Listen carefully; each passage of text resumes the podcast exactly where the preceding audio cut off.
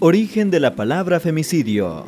En 1976, la feminista Diana Russell dio a conocer la palabra femicide en inglés. Lo hizo en un tribunal internacional de crímenes contra mujeres convocado en Bruselas, a donde fueron más de 2.000 mujeres de más de 40 países. Luego, en la década de los 90, en América Latina, las feministas adoptaron la palabra y las llevaron a otro nivel. Marcela Lagarde empezó a investigar y a publicar sistemáticamente sobre la importancia de hablar de feminicidios. En 2009, en un hecho histórico, la Corte Interamericana llamó feminicidio al asesinato de ocho mujeres en Ciudad Juárez y responsabilizó al Estado mexicano por no haber hecho nada para evitar que estas mujeres fueran asesinadas, violadas y torturadas.